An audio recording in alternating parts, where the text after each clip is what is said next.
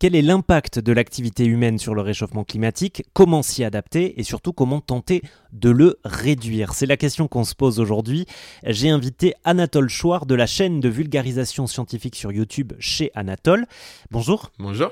Alors sur rzn.fr, vous pouvez euh, retrouver euh, euh, une partie de cette discussion où on a vu ensemble ce qu'était concrètement le, GIEC, quels étaient les différents groupes de travail, pourquoi il y avait une vraie légitimité à leur recherche, à leur méta-analyse. Bon, si maintenant on va au-delà des constatations, le sixième rapport du GIEC fait aussi un bilan sur les actions déjà menées, et ça c'est intéressant. Il note quand même, hein, il faut le souligner, qu'il y a du progrès, qu'il y a des actions qui ont été lancées dans presque tous les secteurs. Hein. Ouais, complètement. En fait, euh, s'il y a un message à retenir, c'est que est-ce qu'il y a de l'action? Oui, on voit qu'il y a du progrès. Est-ce qu'il est assez rapide? Non, pas du tout. Et ça, dans tous les secteurs, que ce soit bâtiment, dans euh, l'agriculture, dans les transports, etc.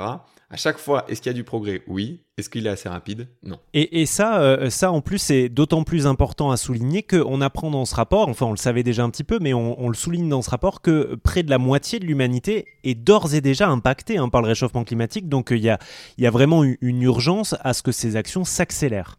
Ouais, complètement. Et donc, euh, bah, si on passe au groupe 2 maintenant, donc voilà, sur euh, l'adaptation, comme, euh, comme vous le soulignez, euh, il y a une phrase à retenir, donc c'est exactement ce que vous soulignez, c'était 3,3 à 3,6 milliards de personnes vivent dans des contextes hautement vulnérables au changement climatique. Donc on a passé les 8 milliards tout récemment, donc c'est quasiment une personne sur deux. Et la phrase est au présent. C'est pas vont vivre en 2050, en 2100, non, c'est vivent actuellement en fait dans des contextes hautement vulnérables au changement climatique. Il y a des mesures d'adaptation, voilà, pour par exemple, réformer les systèmes de santé, ça va pas du tout euh, baisser les émissions, hein, pas du tout. Euh. Mais par contre, ça permet de s'adapter, d'être plus résilient dans un monde qui s'est déjà réchauffé de plus 1,1 degré par rapport aux années 1850-1900. Autre exemple, adapter les infrastructures et l'économie aux événements extrêmes de plus en plus fréquents. Ça aussi, ça va pas réduire les émissions, mais ça permet de s'adapter. Et il faut aussi, bien sûr, en parallèle, réduire les émissions, ça c'est obligatoire, on pourra en parler aussi euh, par la suite, mais euh, il y a des euh, mesures qui font les deux. Par exemple, l'isolation des bâtiments, ça permet, un, de s'adapter s'il y a une vague de chaleur, une canicule, etc. Mais ça permet, deux, aussi de baisser le chauffage et donc en fait de réduire les émissions. Donc voilà, il faut s'adapter et réduire les émissions.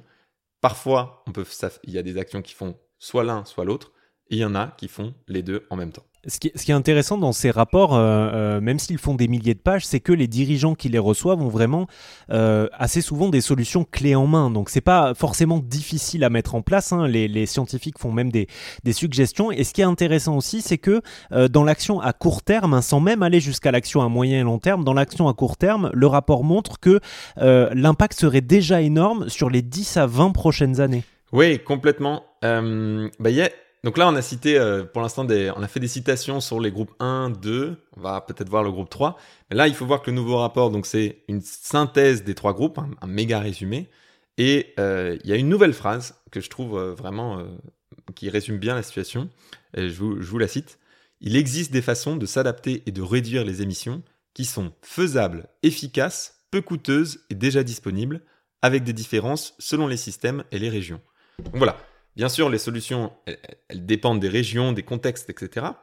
Mais on voit quand même, euh, faisable, efficace, peu coûteuse, déjà disponible. C'est pas le cas pour toutes les solutions, hein, attention. Mais pour certaines, c'est possible et donc euh, on peut y aller à fond euh, sur celle-ci. Et, ce, qui est, euh, ce qui est aussi euh, porteur d'espoir, en tout cas c'est comme ça que qu'on l'interprète sur RZN, c'est que ces, ces, solutions qui peuvent être mises en place rapidement et qui peuvent avoir des effets à, court terme hein, sur les 10-20 prochaines années, elles, elles, dessinent aussi un futur beaucoup plus désirable. Hein. On voit qu'il peut y avoir un impact très positif sur la qualité de l'air notamment. Oui, en fait, le climat n'est pas la seule limite planétaire. Donc il y en a, on en a identifié 9, on en a déjà dépassé 6. Et euh, sur la qualité de l'air, c'est celle où on ne sait pas encore si on l'a dépassé, on, saura dans les, prochaines années. Et donc, euh, ce qu'on voit, c'est qu'il y a certaines solutions qui permettent euh, de bah, s'attaquer au climat, mais qui ont aussi des co-bénéfices. il y a une citation, par exemple, sur la santé. Donc, parfois, c'est c'est une action, par exemple, réduire la, la viande rouge, co-bénéfice énorme pour le climat, bien sûr, mais aussi pour la santé.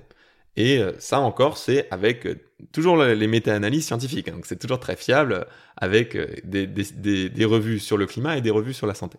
Donc voilà, sur la qualité de l'air aussi, bien sûr, sur les particules fines, je pense que c'était de ça dont vous parliez et euh, sur plein d'autres choses, sur le cycle de l'azote et du phosphore en agriculture, etc. Et c'est intéressant que vous parliez de la santé, parce que c'est euh, la première fois, je crois, que dans un rapport euh, du GIEC, on mentionne autant aussi la santé mentale, hein, l'impact du réchauffement climatique sur notre, notre santé mentale. Donc l'un des impacts positifs aussi à, agir vite et bien, ce serait bah, justement de, de, réduire aussi cette, cet impact-là sur notre, notre santé mentale. Si on se projette un peu plus sur des actions à, à plus moyen, voire même long terme, euh, qu'est-ce qu'il faudrait faire? Comment passer à l'action selon ce dernier rapport euh, du GIEC, Anatole? La phrase à retenir pour le groupe 3, pour la réduction des émissions, c'est celle-ci.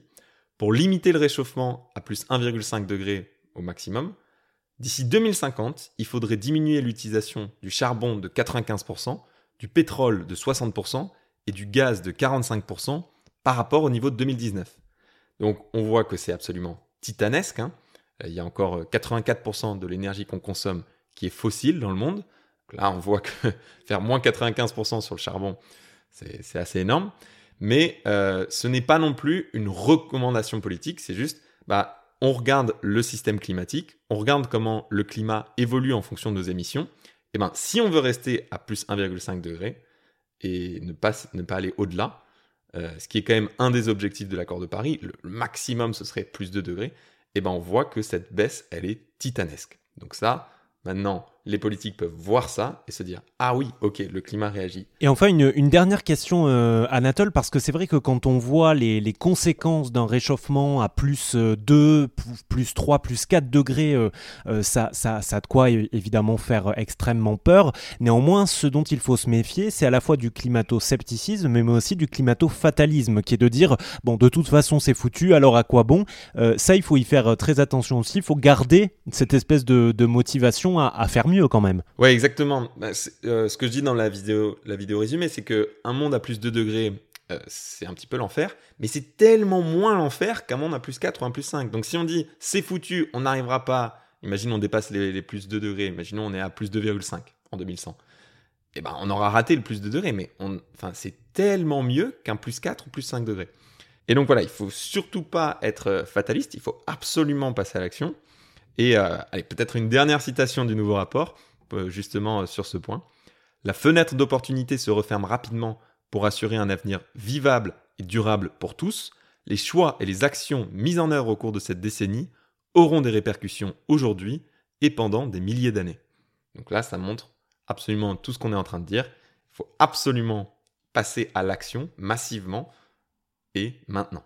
Merci beaucoup euh, Anatole. Je rappelle que votre vidéo, le dernier rapport du GIEC résumé en 13 minutes 30, est disponible sur votre chaîne YouTube chez Anatole. Et vous pouvez évidemment trouver des informations complémentaires sur notre site erzen.fr. Merci à vous. Merci beaucoup.